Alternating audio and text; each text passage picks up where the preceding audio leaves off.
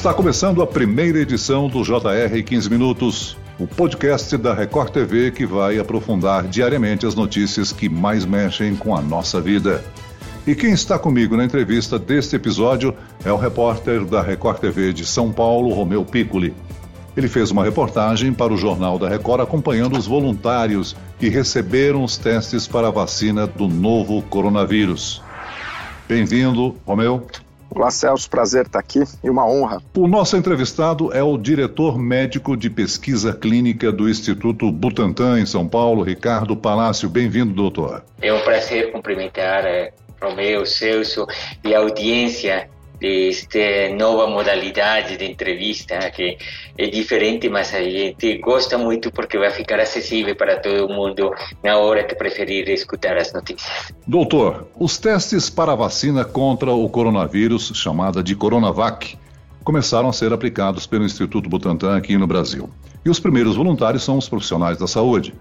O acompanhamento deles será diário eles devem se reportar a vocês pessoalmente no Instituto? Como é que isso será feito? Obrigado pela pergunta, Celso.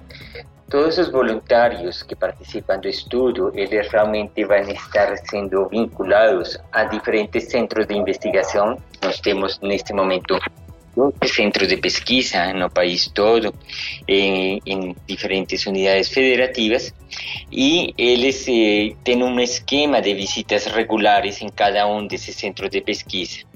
Adicionalmente, si algún de esos voluntarios sentir alguna molestia de salud, algún síntoma, él puede acudir al centro de pesquisa para verificar, por ejemplo, en los primeros días si hay alguna razón eh, relacionada con la vacina o posteriormente si hay un síntoma que esté ya asociado con a COVID-19. Ou seja, esse teste vai seguir etapas. Qual é o processo completo até a confirmação da eficácia da vacina para a produção em larga escala? Temos um prazo ainda neste ano? Bom, de, primeiro quero assinalar que a produção já começou.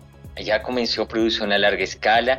Eh, parte do acordo entre Butantan e Sinovac é que Sinovac começa a produzir material eh, eh, para produzir a, a, vacina e deixar esse material pronto, disponível, que assim que serem, forem confirmados os resultados de eficácia do produto, a gente poderia trazer esse material ao Brasil e disponibilizar ele dentro da rede do SUS. Então a produção já começou. Isso não é uma estratégia unicamente da aliança entre Sinovac e Butantan, mas todos os grandes produtores de vacinas que estão em estágio mais avançado estão fazendo produção a risco. Isso quer dizer, sem ainda conhecer os resultados da fase 3 de eficácia, esse eh, produto já está sendo manufaturado eh, em grande escala. Em segundo ponto, em relação às etapas da vacinação, há uma primeira etapa em que a gente tem a inclusão de participantes. Eh, cada um desses participantes ele recebe duas doses da vacina. Essas duas doses têm intervalo de duas semanas. Então, uma pessoa que receba hoje vai ter a seguinte dose duas semanas depois. E duas semanas após essa segunda dose, a gente espera que vai ter o eh, a maior quantidade de anticorpos que neutralizam o vírus causante da Covid-19. Então, é a partir desse momento que a gente começa a avaliação de eficácia. E a gente vai colocar participantes em dois braços. Alguns receberão a vacina do estudo e outros receberão um comparador que chama placebo, que não contém o vírus eh, inactivado, ou seja, o componente activo. E ninguém, nem os participantes, nem os pesquisadores podem saber quem recebeu o quê. E todas as pessoas são acompanhadas. Estas pessoas, por causa de sua profissão, que é atender pacientes com Covid-19, elas têm maior risco de se expor e de adquirir a doença. A gente vai avaliar então, em um momento dado, quando tenhamos bastantes casos entre aquele grupo que recebeu, seja vacina ou placebo, quem dessas pessoas que teve Covid-19 eh, recebeu vacina e quem placebo.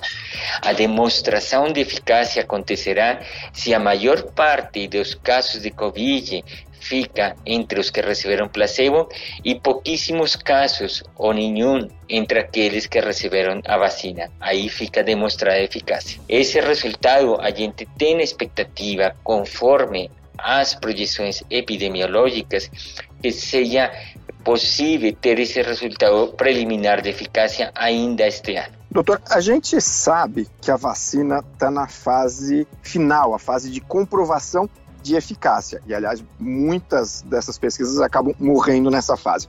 Mas é, o, o senhor sabe se. O senhor tem informações se os voluntários brasileiros já relataram efeitos colaterais e, na hipótese é, de muitos efeitos colaterais, qual seria o protocolo? O tipo de tecnologia que estamos utilizando com esta vacina é uma tecnologia bem conhecida, que é a de vírus inativado. Esa tecnología es reconocida, entre otras cosas, por causa de su seguridad, porque causa poquísimos eventos adversos. O que a gente sabe pelos resultados da China, onde já houve muitas pessoas vacinadas, é que o principal problema relatado é um pouquinho de dor no local da aplicação, o qual é frequente com todas as vacinas que a gente recebe ao longo da vida. Mas realmente outros eventos adversos, eles eh, parecem ser bem infrequentes eh, e, e, esse perfil de segurança se demonstra até mais seguro, então eh, nós temos uma excelente expectativa nesse sentido de segurança. Mesmo assim, a gente tem mecanismos para estar acompanhando segurança dos produtos que estão avaliando constantemente constantemente fazendo resumos e relatórios que são acompanhados por um comitê internacional, no qual a gente verifica que eh, a vacina continue com esse perfil de segurança que demonstrou nas etapas preliminares. Doutor, vacina aprovada, como deve ser feita a distribuição? Quais grupos devem receber as primeiras doses? Usualmente essas vacinas, é claro que existirá uma limitação de produção, porque até agora estamos começando com este novo produto, então ele não vai ficar disponibilizado para toda a população ao mesmo tempo e também não é viável colocar a toda a população ao mesmo tempo nas unidades básicas de saúde para receber a vacina.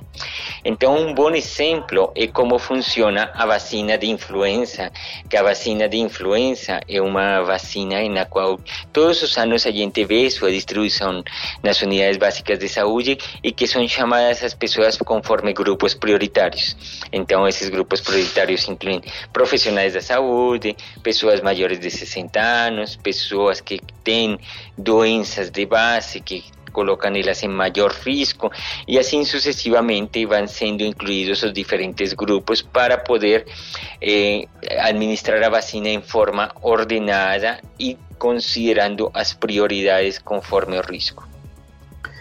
Doutor, por conta da, da dimensão da pandemia no Brasil, o nosso país acabou se tornando um polo de testes de vacina. É, uma outra vacina está sendo testada, que é aquela elaborada pela Universidade de Oxford. São tecnologias diferentes, mas quais são as diferenças entre a Coronavac, que o Instituto Butantan está tá, tá participando, e a de Oxford? A diferença principal tem a ver justamente com a tecnologia. O que se utiliza com a vacina de Oxford é tomar um outro vírus, que nesse caso é um adenovírus, um vírus que causa resfriado comum, mas inclusive nesse caso em particular eles utilizam um vírus que causa resfriado em primatas, em chimpancés em particular, não é um vírus que causa doença em humanos, então, portanto, é um vírus que pode ser facilmente controlado pelo eh, sistema de defesa eh, do, de cada uma das pessoas vacinadas. E nesse vírus é introduzido um material genético que corresponde a proteína spike, que aquela que é como aquela espícula que tem nos diagramas dos vírus.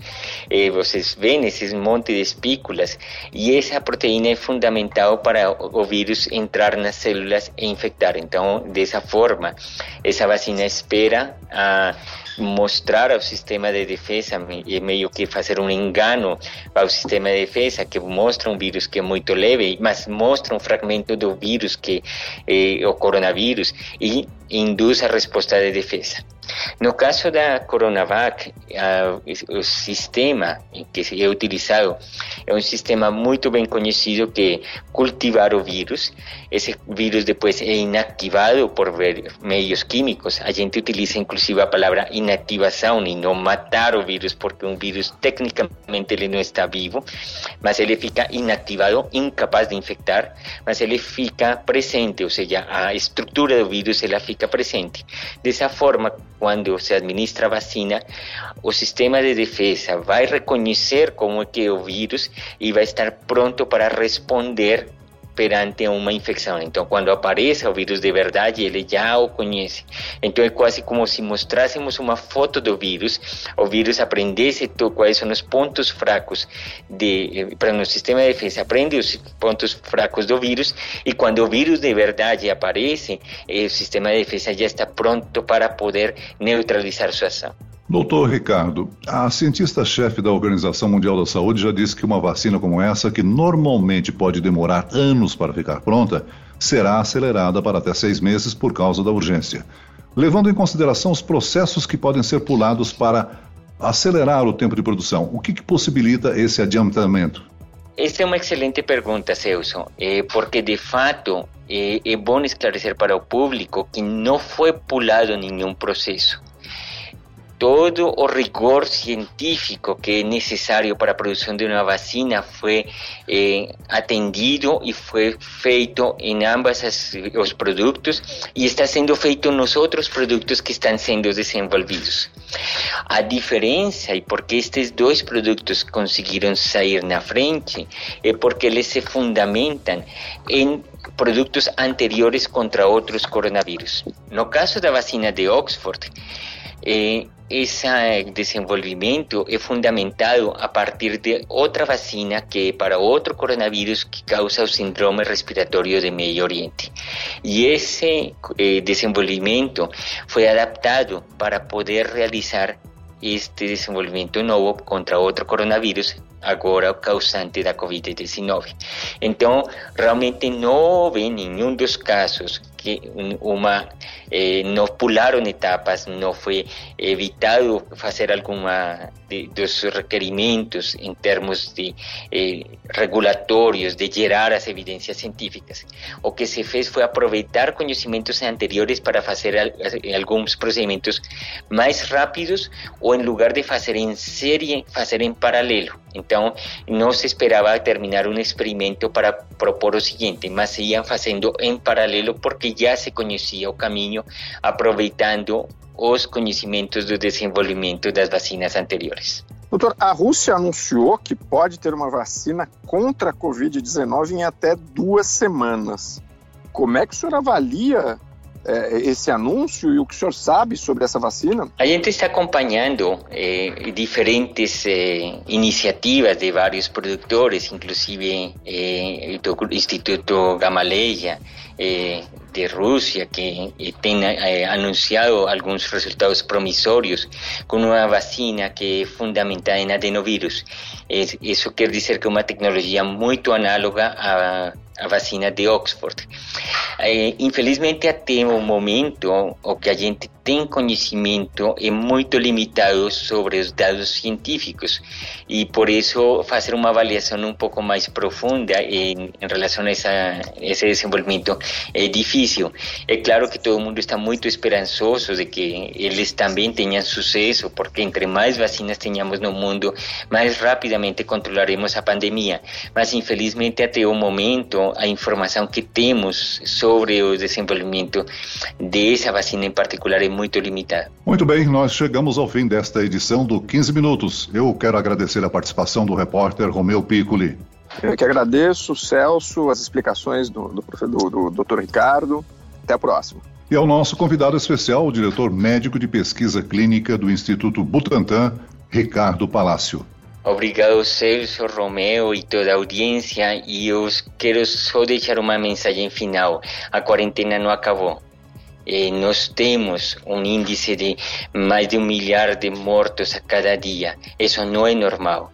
A gente tem que continuar obedecendo as recomendações das autoridades sanitárias para poder deter essa quantidade de pessoas que estão perdendo seus entes queridos, que estão eh, sendo internadas, e isso eh, depende da colaboração de todos nós. Muito obrigado, doutor Ricardo, e aproveito para cumprimentá-lo e a toda a sua equipe de pesquisa clínica do Instituto Butantan. E eu, Celso Freitas, te aguardo no próximo episódio.